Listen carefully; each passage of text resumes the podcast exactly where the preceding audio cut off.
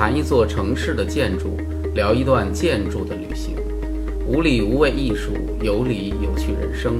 欢迎收听强词有理之建筑三百秒，听我为您讲述城市的前世今生。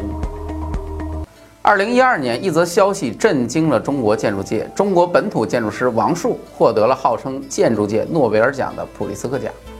这是中国本土建筑师第一次获得这个世界级奖项，结果一时之间，整个中国都为之轰动了。在那段时间呢，各种媒体都给予了这个事情以极高的关注度。建筑师这个职业突然之间出现在大众面前，而王树本身呢所表现出来那种文人的气质、艺术家的感觉，也让很多人为之倾倒。大家对他充满了好奇，都想知道这个戴着眼镜的微胖中年人是如何做到这件事。而有趣的是呢，在中国建筑界，当时却是一片哗然。哗然的背后呢，是众多的建筑师对此颇为不解，或者说颇为不屑。因为王树在此之前呢，也算有名，但还够不上传统意义上的中国建筑大师。而且他的名气呢，很多来自他的离经叛道，他的特立独行。就这点来说，早期的王树似乎和当年的郭德纲有一拼。同样是非主流从业者，老郭同志用当年的非主流相声演员，一举把自己和主流相声演员划清界限，实则呢是给自己创造了非常自由的创作空间。因为非主流嘛，所以我说什么你不要用所谓的主流来评价我的地盘，我做主，这是一种很高明的手段。当然，老郭发展了多年之后，现在已经越来越主流了，因为他当年的非主流是形势所迫，而今天的主流呢，则是钱势所迫。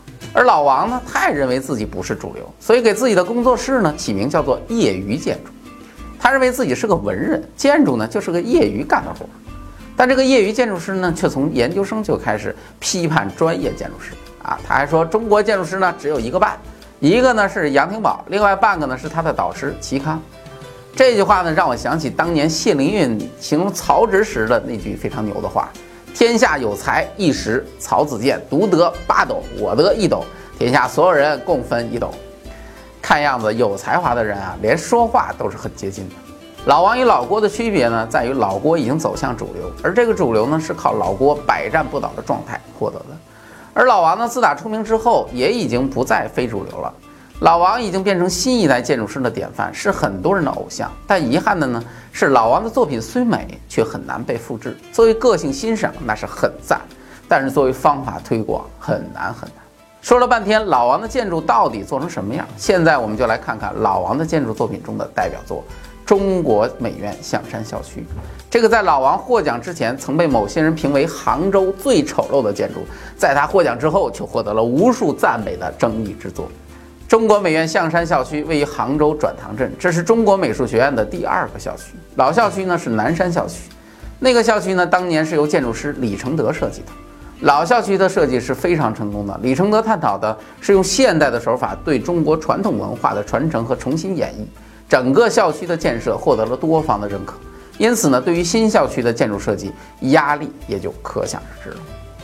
最终，美院选择了王树，王树也不负众望，拿出了一个令很多人赞叹不已的方案。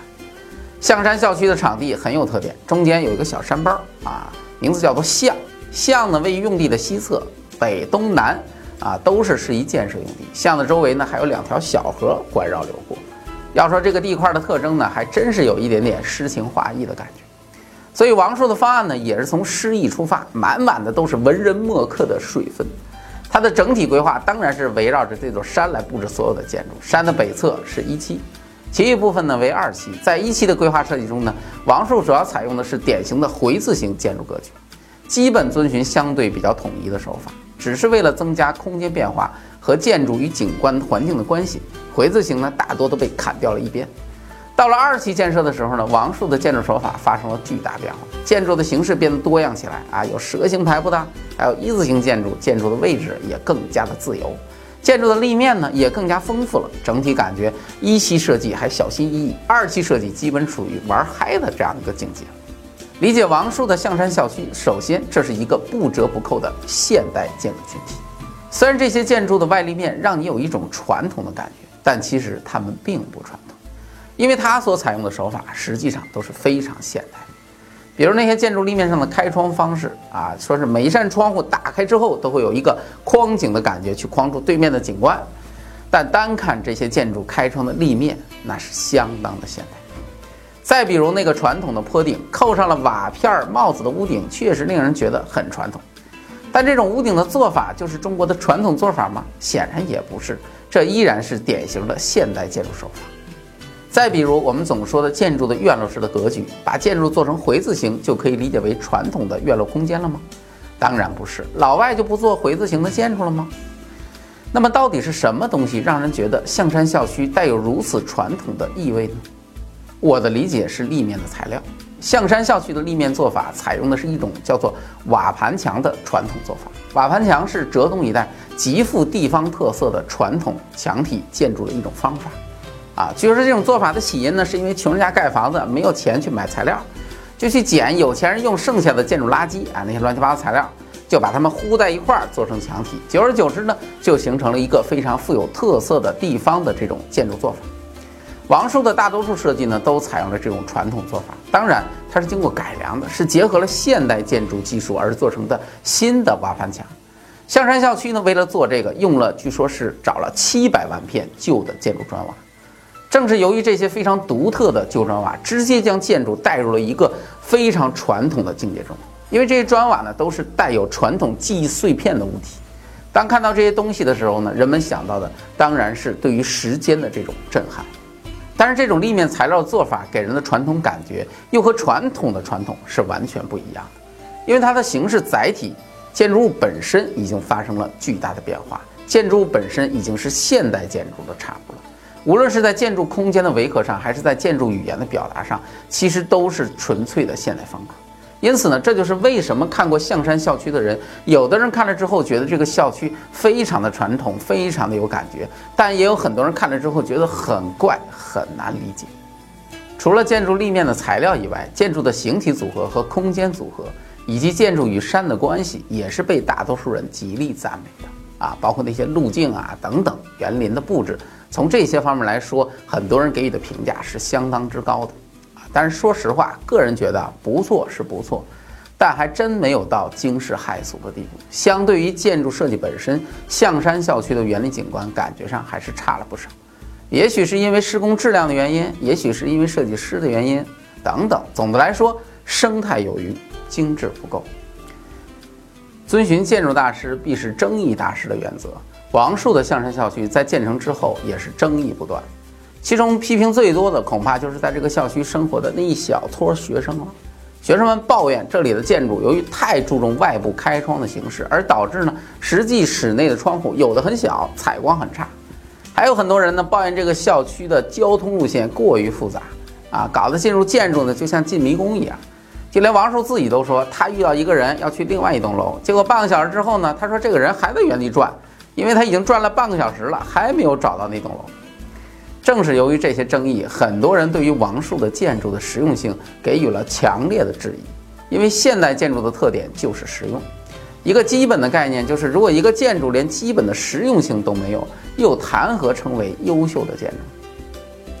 对于这个问题，王树的回答很有意思，原话我不记得了，但大概的理解呢，应该是建筑本身的实用性的这个理解也是相对的。比如说采光这个事儿吧，王树觉得他就是想营造这样一种昏暗的感觉。啊，因为这样呢更容易让人陷入一种沉思。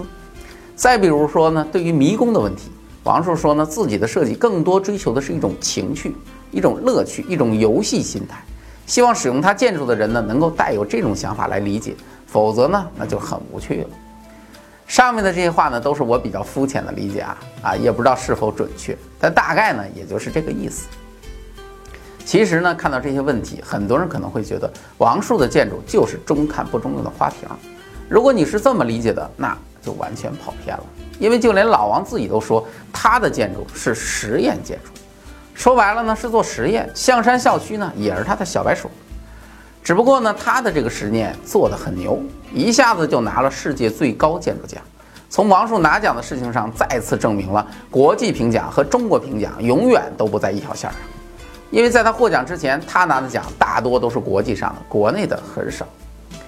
就像那个国际拿奖无数的贾樟柯，到现在为止，国内票房最高的《山河故人》一千七百八十万，还不够某些大片的零头。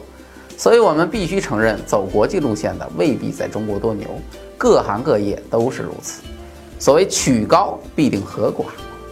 王树的建筑，我本人非常喜欢。喜欢的原因呢，是因为能把现代建筑做得如此传统，牛；能把传统技术用得这么现代，牛；能把中国文化推向世界，并终于让外国人承认中国建筑师的实力，这一点最牛。尽管如此呢，王树的拿奖也从另外一个层面透露出一些悲哀，因为老王的路呢，不是寻常中国建筑师所走的道路，更不是中国过去几十年的建筑主流思想。在这种情况之下，老外把这个最高奖给了他，岂不是也同时给了中国建筑界一个最大的无声讽刺？讽刺的不仅是我们无比热闹的城市化建设，讽刺的更是我们现在日渐虚假的文化传承。恐怕这才是我们所有建筑师都应该深深反思的吧。更多更全的节目信息，请关注微信公众号“强词有理”，关注我的个人微博“建筑师高强”。